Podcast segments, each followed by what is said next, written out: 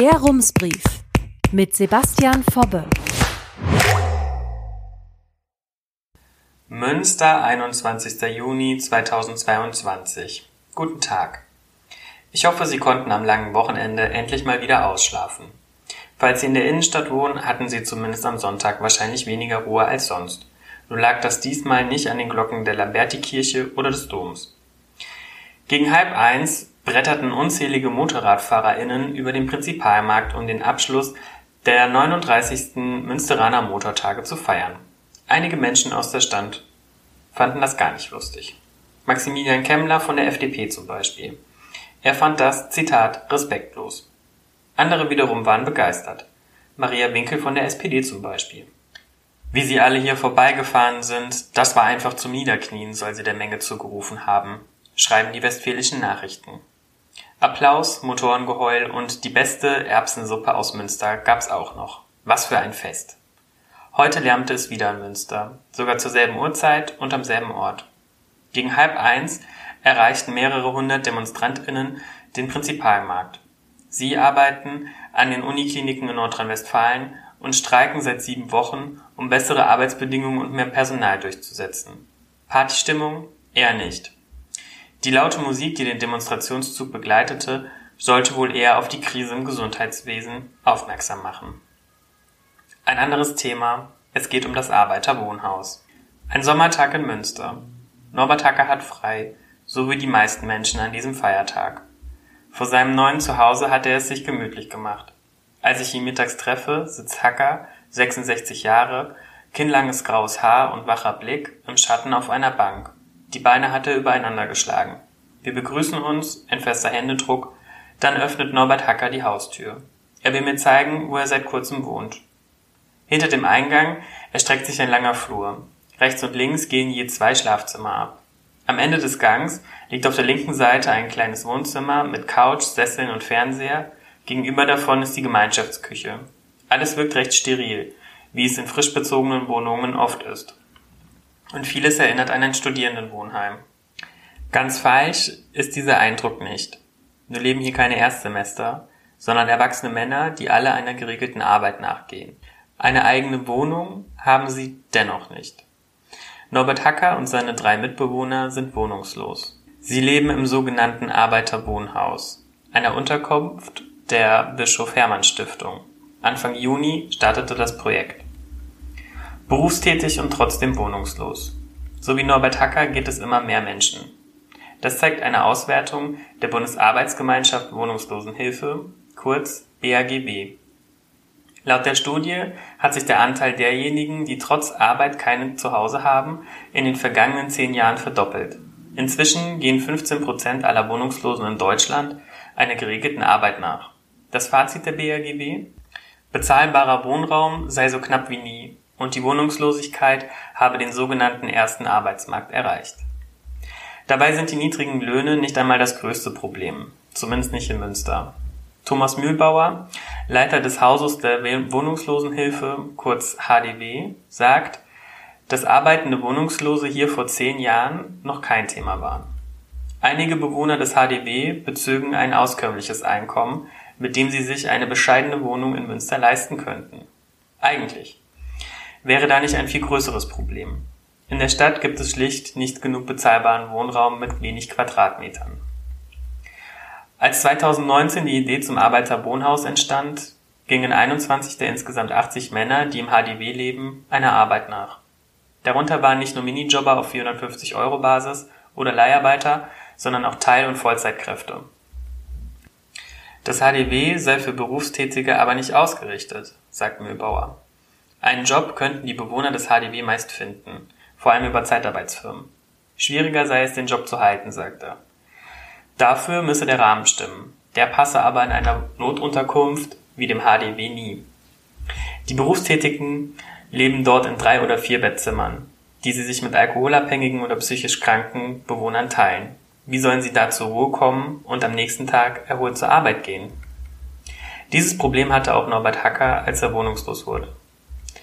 Er spricht erstaunlich offen über dieses Kapitel in seinem Leben. Seinen Ellenbogen stützt er dabei auf dem Küchentisch ab. Hacker erzählt, dass er 1980 nach Giefenbeck gezogen war, um in Münster Jura zu studieren. Davor hatte er vier Semester in Göttingen verbracht. Neben dem Studium engagierte er sich politisch, war Mitglied im sozialliberalen Hochschulverband. Sein Engagement für den FDP-nahen Verband verschlang aber viel Zeit. Irgendwann war ich nur noch auf dem Papier eingeschrieben, weil ich im Hochschulverband voll eingebunden war, sagt er. Während seine KommilitonInnen vormittags Seminare und Vorlesungen besuchten, musste sich Hacker vom Ehrenamt ausruhen oder Geld verdienen. Das Studium brach er schließlich ab. Statt als Anwalt oder Richter Karriere zu machen, trug er zehn Jahre Zeitungen aus. Nach den Agenda-Reformen stand er Schlange vom Jobcenter und erledigte als Tagelöhner das, was gerade jobmäßig anfiel. Trotzdem. Mit seinen Gelegenheitsjobs konnte sich Norbert Hacker ein bescheidenes Einzelapartment an der Wolbecker Straße leisten, bis die Pandemie kam, die für ihn alles veränderte. Hacker arbeitete bis 2020 im F24 als Mädchen für alles, wie er sagt. Frühmorgens putzen, danach Lieferungen annehmen und Kisten schleppen. Als durch den Lockdown die Kneipen schließen mussten, verlor er mit Mitte 60 seinen Aushilfsjob im F24. Er bekam Hartz IV. Und es ging ihm gesundheitlich schlechter. Krampfadern in den Beinen bereiteten ihm Schmerzen und um sich um die Post zu kümmern, fehlte ihm die Kraft. Zunächst übernahm das Amt die Miete für seine Einzimmerwohnung, aber das lief irgendwann aus, sagt Hacker. Die Mietrückstände häuften sich und dann kam der Brief, mit dem es ernst wurde. Die Räumungsklage. Hacker landete unfreiwillig im HDW. Mit dieser Geschichte ist er kein Einzelfall. Einige Bewohner im HDW landeten nach der Zwangsräumung dort, sagt Thomas Mühlbauer. Andere Bewohner kämen in die Notunterkunft, weil sie beispielsweise aufgrund einer Krankheit keine Miete zahlen könnten, aus der Haft entlassen oder von ihren Ex-Partnerinnen vor die Tür gesetzt würden. Für Menschen in extremen Problemlagen ist das HDW als Notunterkunft die richtige Anlaufstelle. Dort kann man ihnen gezielt helfen. Männer, die hingegen einen Job haben und damit ein zum Teil geregeltes Leben führen, haben dort eher das Nachsehen. Sie möchte man mit dem Arbeiterwohnhaus besser unterstützen. Aber wie genau kann das funktionieren? Trägerin des Arbeiterwohnhauses ist die Bischof Hermann Stiftung. Sie steht auch hinter dem HDW. Benno Oberröhrmann, Mitarbeiter der Stiftung, betreut die Wohngruppe im Arbeiterwohnhaus. Er unterstützt die Bewohner beispielsweise bei Behördengängen oder wenn sie gesundheitliche Probleme haben. Für den polnischen und rumänischen Mitbewohner vermittelt er außerdem Sprach- und Integrationskurse. Und er helfe den Bewohnern beim ganzen Stück Finanzbürokratie, sagt Oberrömer. Krankenkassenbeiträge zahlen, Mietrückstände ausgleichen oder Schulden tilgen. Was darüber hinaus an Arbeit noch anfallen werde, könne er kurz nach Beginn des Projekts noch nicht sagen. Zurzeit sortiere er noch, wo die Bewohner Hilfe benötigten. Diese Betreuungsleistungen zahlt der Landschaftsverband Westfalen-Lippe. Auch die Stadt Münster ist in die Organisation des Arbeiterwohnhauses eingebunden. Sie weist die Bewohner in die Unterkunft ein. Das hört sich härter an, als es ist.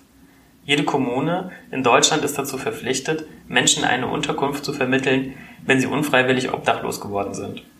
Ordnungsrechtliche Unterbringung heißt dieser Vorgang offiziell. Wegen dieser ordnungsrechtlichen Einweisung unterschreiben die Bewohner des Arbeiterwohnhauses auch keinen Mietvertrag. Einen symbolischen Betrag müssen sie dennoch für ihr Zimmer und die Nebenkosten zahlen. Diese in Anführungszeichen Miete falle jedoch, Zitat, sehr günstig aus, sagt Thomas Mühlbauer. Und ein in Anführungszeichen Vermieter haben die Bewohner des Arbeiterwohnhauses auch. Sie wohnen im Priesterseminar Borromäum. Der Regens des Borromäum, Hartmut Niehus, hatte sich bei der Bischof Hermann Stiftung gemeldet, als sie das Konzept zum Arbeiterwohnhaus erarbeitete, erzählt Mühlbauer. Im Borromäum stand ein Trakt mit einer Wohnung leer, in der zuvor Mitarbeitende des Priesterseminars lebten. Damit war der Standort für das Arbeiterwohnhaus gefunden. Die Frage nach dem richtigen Standort thematisiert auch der Ratsantrag, auf dessen Grundlage das Arbeiterwohnhaus entstanden ist. Dort heißt es mehrfach, dass Unterbringungsmöglichkeiten in der Nähe des Bahnhofs fehlten. Die Sozialverwaltung sehe dort ausdrücklich einen großen und dringenden Bedarf, Angebote in diesem Umfeld auszubauen. Dem stehe aber der städtebauliche Wandel im gesamten Bahnhofsgebiet im Weg. Soll heißen, je mehr neue und teurere Wohnungen dort entstehen, desto mehr Raum verschwindet für wohnungslose und arme Menschen. Je höher gleichzeitig die Mieten steigen, desto mehr Menschen sind auf die derzeit fehlenden Hilfsangebote angewiesen. Thomas Mühlbauer sagt, theoretisch tauge jede Immobilie für das Konzept eines Arbeiterwohnhauses. Vorausgesetzt, die Wohnungslosen könnten dezentral in der Nähe des, der Innenstadt untergebracht werden. Er würde sich ein Bestandsmanagement wünschen, das fixe Kontingente für Wohnungslose vorsieht und den Wohnraum an sie verteilt. Eine Wohnung im Borromeum am Domplatz 8 zwischen Marktcafé und LWL-Museum. Norbert Hacker und seine Mitbewohner leben für münstersche Verhältnisse in bester Lage. Das soll den Bewohnern auch die wichtigste Aufgabe erleichtern, die Suche nach einer neuen Wohnung. Wer sich bei einem Besichtigungstermin mit der Adresse des HDW vorstelle, sei praktisch chancenlos, meint Thomas Mühlbauer. Ob berufstätig oder nicht, seine Klienten hätten es maximal schwer, denn das Stigma, das an der Bahnhofstraße 62 hafte, sei einfach zu groß. Jetzt hofft er, dass sich ihre Erfolgsaussichten mit der neuen Adresse verbessern werden. Auch Norbert Hacker ist verhalten optimistisch. Mit seinen Einkünften könne er sich kein Einzelapartment leisten, glaubt er. Neben seinem 450-Euro-Job im F24 bekommt er eine schmale Rente, die das Sozialamt auf Grundsicherungsniveau aufstockt. Als Rentner darf er aber unbegrenzt dazu verdienen. Einen Nebenjob, zum Beispiel in einem Callcenter, könne er sich sehr gut vorstellen, sagt Hacker. Und statt in eine Single-Wohnung zu ziehen, wäre er auch mit einem Zimmer in einer WG zufrieden, egal in welchem Stadtteil. Im Moment ist Norbert Hacker aber froh darüber, dass er im Arbeiterwohnhaus untergekommen ist. Eine Woche lang hatte er Zeit, sich auf den Umzug vorzubereiten. Im Borromeum genießt er die Ruhe, die er braucht, um sich neben dem Job auf die Suche nach seiner neuen Wohnung zu konzentrieren. Das F24 erreicht er zu Fuß und auch die Stadtbücherei ist nicht weit weg. Dort liest er jeden Morgen Zeitung und leiht Bücher aus. Literatur sei sein Hobby, sagt er. An dem Schreibtisch, der in seinem Zimmer steht, schreibt er auf, was er gelesen hat und führt Tagebuch. Vielleicht steht darin ja bald, ich habe endlich eine eigene Wohnung gefunden. Herzliche Grüße, Sebastian Fobbe. Rums, neuer Journalismus für Münster. Jetzt abonnieren. rums.ms